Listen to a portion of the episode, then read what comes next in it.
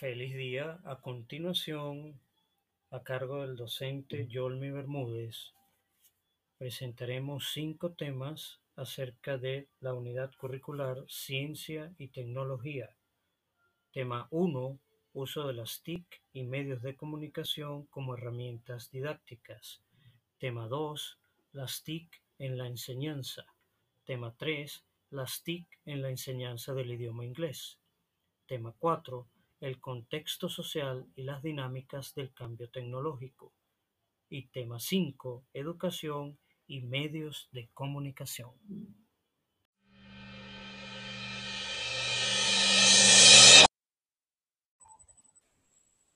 Saludos, Yolmi Bermúdez, docente del área de inglés. Actualmente trabajo en la unidad educativa de Eduardo Calcaño y voy a describir brevemente lo que ha sido mi experiencia durante la cuarentena y pues mi labor como tal. Eh, primero que nada, bueno, esto es algo que nosotros no nos esperábamos y tuvimos que aprender sobre la marcha. Eh, al principio fue un poco difícil, sobre todo porque la mayoría de los representantes no contaban con los recursos, es decir, no tenían acceso a internet ni tenían computador en su casa. Eh, la gran mayoría tenía o tienen teléfono inteligente, así que por allí nos fuimos. Tratamos de crear grupos de WhatsApp eh, y enviar la información por allí, bueno, tanto por WhatsApp como por correo. Y aquellos casos que no tenían manera ni de recibir correo ni tenían teléfono inteligente, pues diseñamos una manera de que llegara la información a estos representantes. Por última instancia, pues aquellos que no habían podido ser contactados vía mensajes o, llamadas telefónicas, mediante la VC se les hizo llegar la información, tanto para culminar el segundo lapso como para hacerles llegar las actividades del tercer lapso. Eh, en su gran mayoría todos entregaron, bien sea por vía de WhatsApp o por vía de, correo electrónico, y aquellos que no, pues entregaron en físico cuando así lo solicitamos en, en el liceo. En cuanto a los docentes, pues de igual forma no todos tenían los recursos, no todos tenían computador en casa.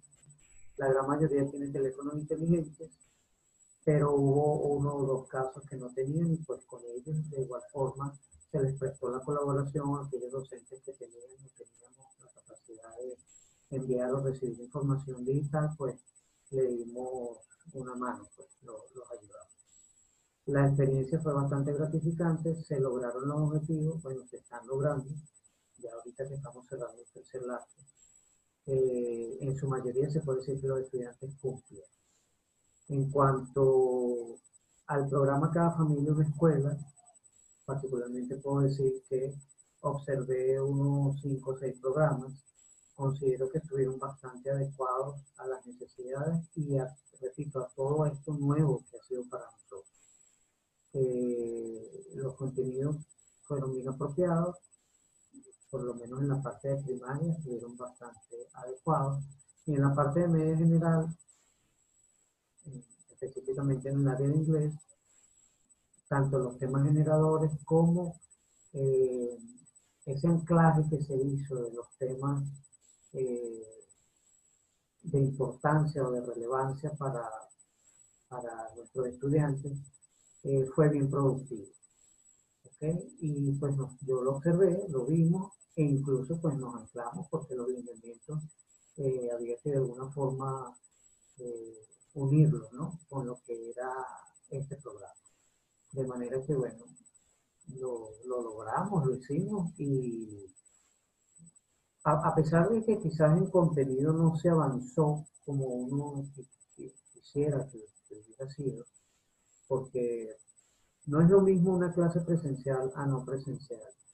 Y bueno, si tuviéramos la oportunidad de grabar una clase para hacérselas llegar a ellos, eso sería lo ideal a nivel de, clases virtuales. Pero, digamos, lo que se hizo alcanzó y bueno, los contenidos se alcanzaron, se alcanzó lo que se pudo. Ya quedará rediseñar la planificación para pues alcanzar aquello que no se pudo ver. De manera que bueno, esa es mi opinión y esa es mi experiencia. Muchas gracias.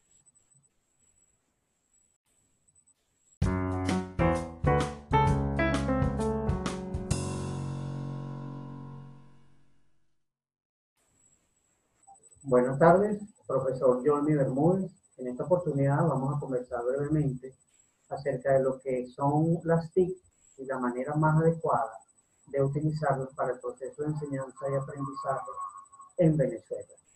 Primero que nada tenemos que definir lo que se entiende por TIC.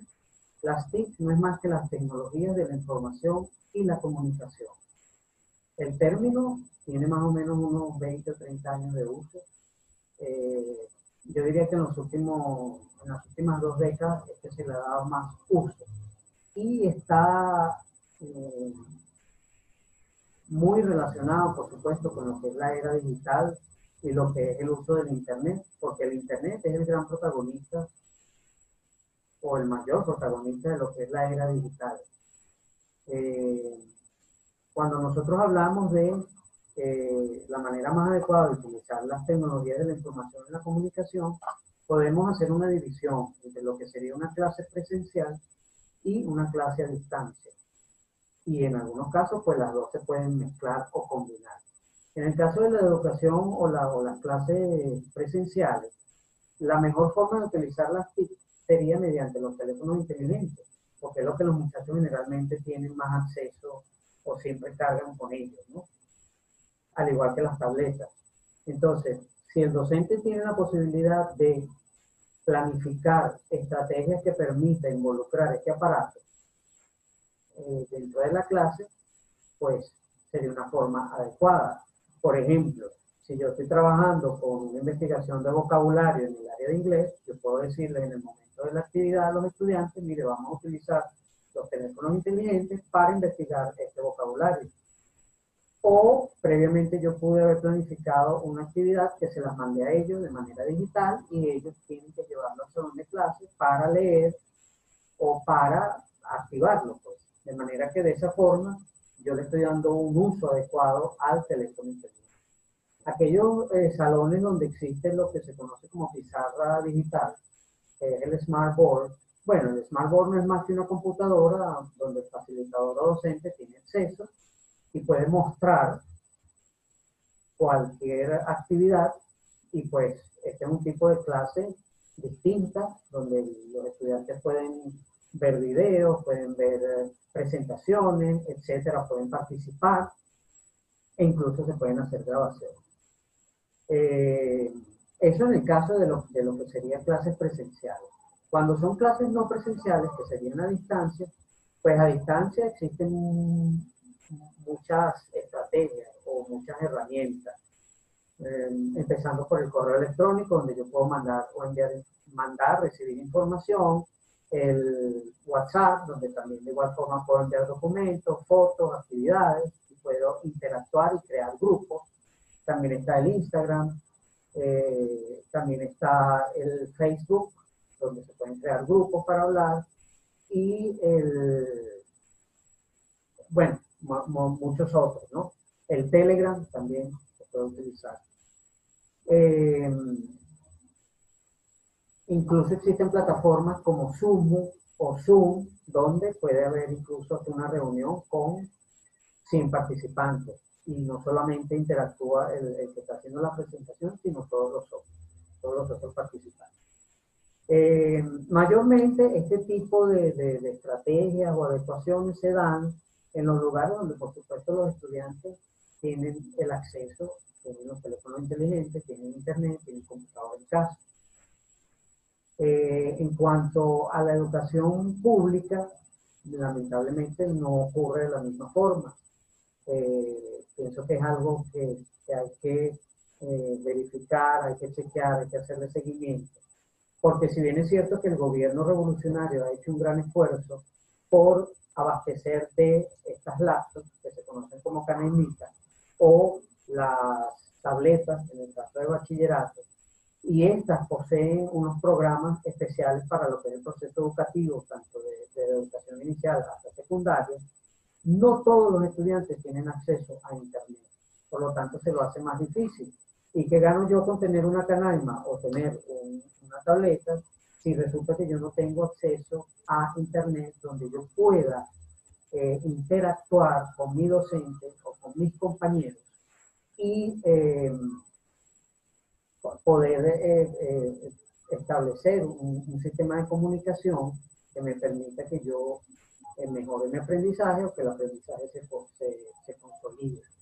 De manera que, este, a pesar de todo este esfuerzo, yo pienso particularmente que ah, hay que no agotar los esfuerzos y la lucha en buscar la forma de que nuestros muchachos tengan acceso a Internet y así lograr consolidar eh, ambas cosas. De manera que, bueno, es mi opinión acerca de lo que, de lo que sería la, la, adecuación o la forma más adecuada de utilizar las TIC dentro del proceso de enseñanza y aprendizaje en Venezuela. Espero que sea de utilidad, de aporte y bueno, este, estamos a la orden para cualquier debate de ideas. Chao, hasta luego. Sí, en cuanto a cómo utilizar el Internet para mejorar el proceso de enseñanza y aprendizaje del idioma inglés, em, yo sugeriría cuatro actividades a desarrollar dentro del salón de clase. La primera sería, pues, eh, utilizar la investigación en el idioma inglés. Yo puedo decirle a los estudiantes que investiguen una palabra o una cierta expresión, pero a la hora que ellos vayan a buscarlo en un navegador, pues la sugerencia es que lo hagan en el idioma inglés.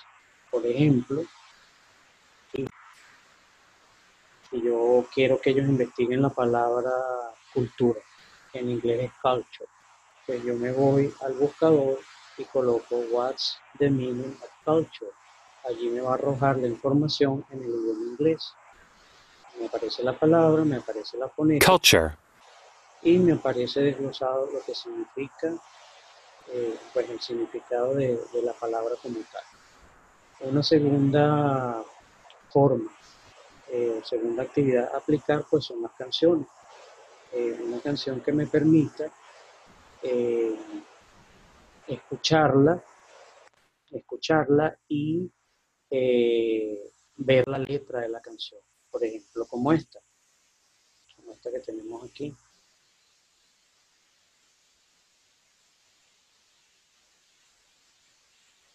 Tengo la letra.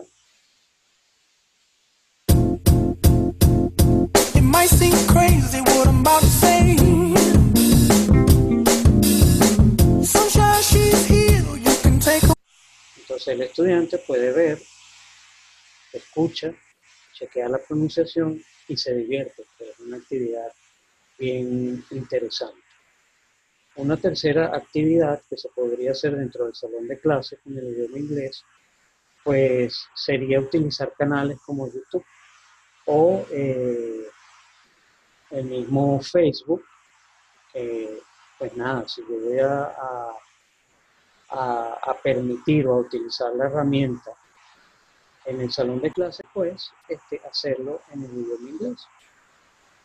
Por ejemplo, aquí yo les muestro, tengo la página de Facebook abierta y tengo toda la información en inglés porque le cambié el idioma. Entonces aquí dice, What's on your mind? Ahí yo coloco en inglés lo que yo quiero colocar. Y me salen los reminders, aquí por ejemplo, Pilar Moni, eh, Molina's birthday is today. Me sale contacts.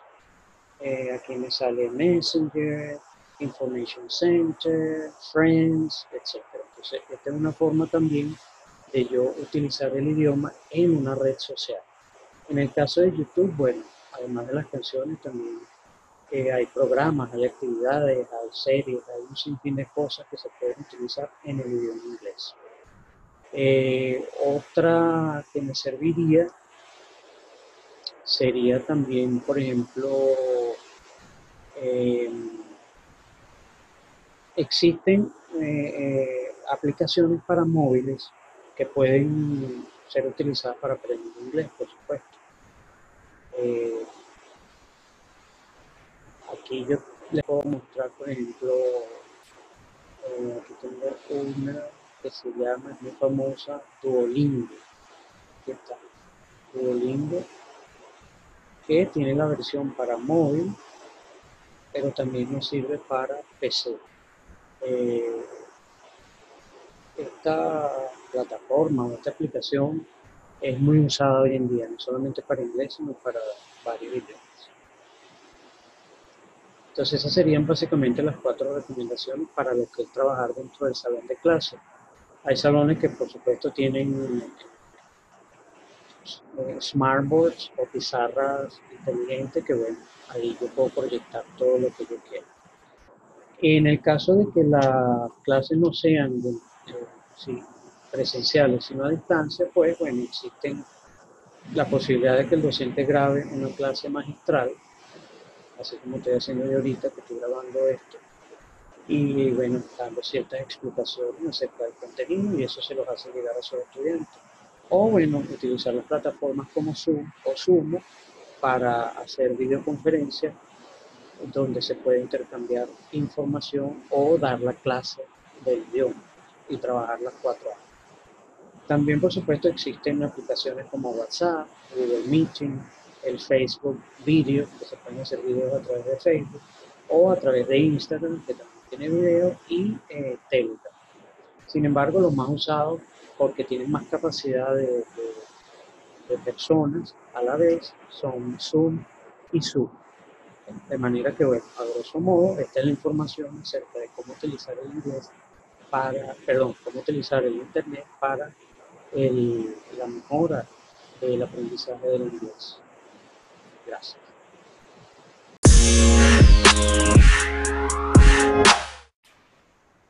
Sí, en cuanto al impacto de nuestro contexto social en la actualidad y las redes sociales, especialmente con nuestros estudiantes, es importante resaltar lo siguiente.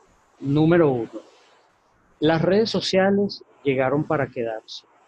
Eh, la humanidad tiene que aprender a vivir con ella y pues bueno, representan un avance enorme en cuanto a que, por ejemplo, las distancias se acortan, se acortan en el sentido que yo puedo comunicarme con cualquier persona en cualquier lado del mundo en tiempo real y no solamente a nivel a través de la voz, sino a través de videos, conferencias, etcétera. Entonces, eh, ese es el lado positivo, si se quiere. Eh, es innegable el avance tecnológico que ha tenido el mundo y que representa para la, para la humanidad. ¿no? Eh, por supuesto, las relaciones personales se han visto mejoradas para algunos, para otros no tanto, porque se ha perdido quizás la parte humana, ¿no? Ese de, del cara a cara, persona a persona. Sin embargo, bueno, para las relaciones laborales, eh, para el ocio, pasatiempos y otras, la superautopista de la información ha sido o ha representado un enorme avance. Eh, eh, es innegable, pues. En cuanto a la cantidad de información, por supuesto, no todo es bueno porque estamos, la humanidad está saturada e intoxicada de una cantidad de información que muchas veces mm, mm, tenemos que buscar la fuente, tenemos que verificar qué tan fiable es lo que nosotros estamos recibiendo o lo que estamos viendo, ¿no? Eh, ya que, por supuesto, al llegar la tecnología, llegan las grandes corporaciones o los grandes empresarios que han hecho su agosto o que de alguna forma se han beneficiado de las redes sociales. Es innegable la cantidad de dinero que mueven las redes sociales y quienes las utilizan y quienes las, las mantienen, pues eh, hacen que sobrevivan, ¿no? Eh, sin embargo, bueno, la educación viene también a, jugar un papel, un papel determinante e importante porque es en la casa donde los padres deben dar los primeros pasos o las primeras indicaciones para de alguna forma ir eh, eh, restringiendo, si se quiere, o verificando, chequeando, supervisando la información que los más pequeños tienen o a la que tienen acceso. ¿no? Luego vendría la parte de lo que es la escuela o, el ámbito escolar, que podría guiar también de alguna forma eh, bajo ciertos lineamientos o digamos a nivel de carácter informativo, pues dar ciertas directrices eh, que permitan pues de alguna forma eh, atajar aquella, aquel uso indebido de las redes sociales. Sin embargo, hoy en día es eh, imposible lidiar. Hay un ámbito de la educación que dice que las redes son un factor de distracción, pero hay quienes sostienen que, muy por el contrario, nosotros los educadores podemos eh, tomar esas redes sociales o, las TIC en general y ponerlas a nuestro favor, es decir, utilizarlas para lo que es el proceso de enseñanza y aprendizaje.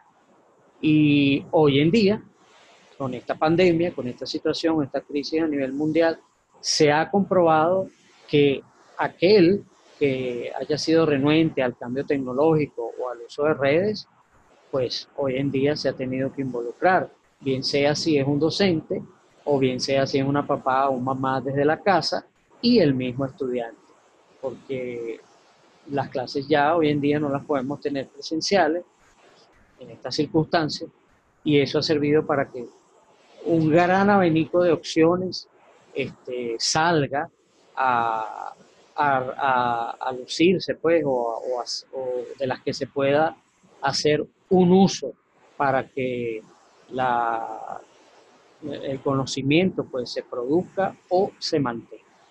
De manera que eh, pues la invitación es a que nosotros sigamos, a que en el ámbito educativo nos adaptemos a los cambios tecnológicos y nos anclemos pues de alguna forma a, la tecnología para eh, darle continuidad a lo que es el proceso educativo.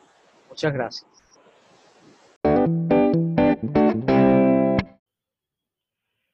Sí, para finalizar, eh, vamos a conversar brevemente acerca de la educación y los medios de comunicación y eh, también un tema que es importante para reflexionar y tiene que ver con el ataque mediático internacional contra la República Bolivariana de Venezuela. En primer lugar, bueno, debemos decir que la educación y los medios de comunicación caminan de una forma paralela hoy en día. Es decir, la educación tiene, eh, o una de las bases de la educación es la comunicación. Es decir, yo no puedo educar si no me comunico. Mientras que la finalidad de los medios de comunicación, o la comunicación como tal, es o debería ser transmitir información o informaciones que generen cambios con una cierta finalidad educativa. Sin embargo, esto me trae a la segunda reflexión y voy a citar para esto a este famoso alemán, famoso porque su frase se hizo eh, conocida a nivel mundial o popularizada. El famoso Goebbels, quien dijo que una mentira repetida mil veces se convierte en una gran verdad. ¿Por qué digo eso? Porque los medios de comunicación se hicieron o, surgen para mostrar la realidad a los ciudadanos o a una sociedad. Pero cuando los dueños de estos medios de comunicación se dan cuenta que podían tener un poder avasallante sobre las masas y aparte de eso hacer dinero, pues se dieron cuenta que era un negocio que se llegó a convertir pues y es, actualmente uno de los más poderosos del mundo. Por lo tanto, podemos decir que los medios de comunicación de alguna forma controlan o son capaces de controlar manipular e incluso aislar a las personas o sociedades. De manera que estamos hablando de un poder eh, bastante fuerte, ¿no? En el caso de Venezuela, por supuesto, eh, sabemos que la canalla mediática internacional se ha ocupado de montar falsos positivos y pues eh, inculcar su agenda como lo, como, como lo sostienen las teorías de la comunicación, la agenda setting, la espiral del silencio y algunas otras que podríamos citar, que todas convergen más o menos en lo mismo, y es la manipulación de las masas, la manipulación de los seres humanos a través de matrices de opinión o simplemente pues lograr a través de los medios de comunicación, radio, televisión, prensa y de hace algunos años para acá mm, todos los medios que tienen que ver con tecnología de información y comunicación y en la parte digital. De manera que bueno, la invitación es a que desde el campo educativo nosotros tenemos que eh, hacernos, eh, hacer, llevar la voz de, de despertar, digamos, esa curiosidad en los educandos, a investigar, a chequear cuál es la fuente de la información y sobre todo a estar conscientes que los medios de comunicación pueden tener muchas ventajas, pero también eh, hay que analizar bien de dónde vienen y entender cuál es el propósito de algunos, pues, o de la mayoría, porque digamos que existen unos medios alternativos, pero no es el, el común denominador. Entonces es una tarea dura y ardua, pero no imposible de parte de nosotros los educadores. Bueno, eso ha sido todo por hoy. Espero volvamos a vernos o escucharnos en algún otro, en algún otro espacio. Hasta luego. Chao.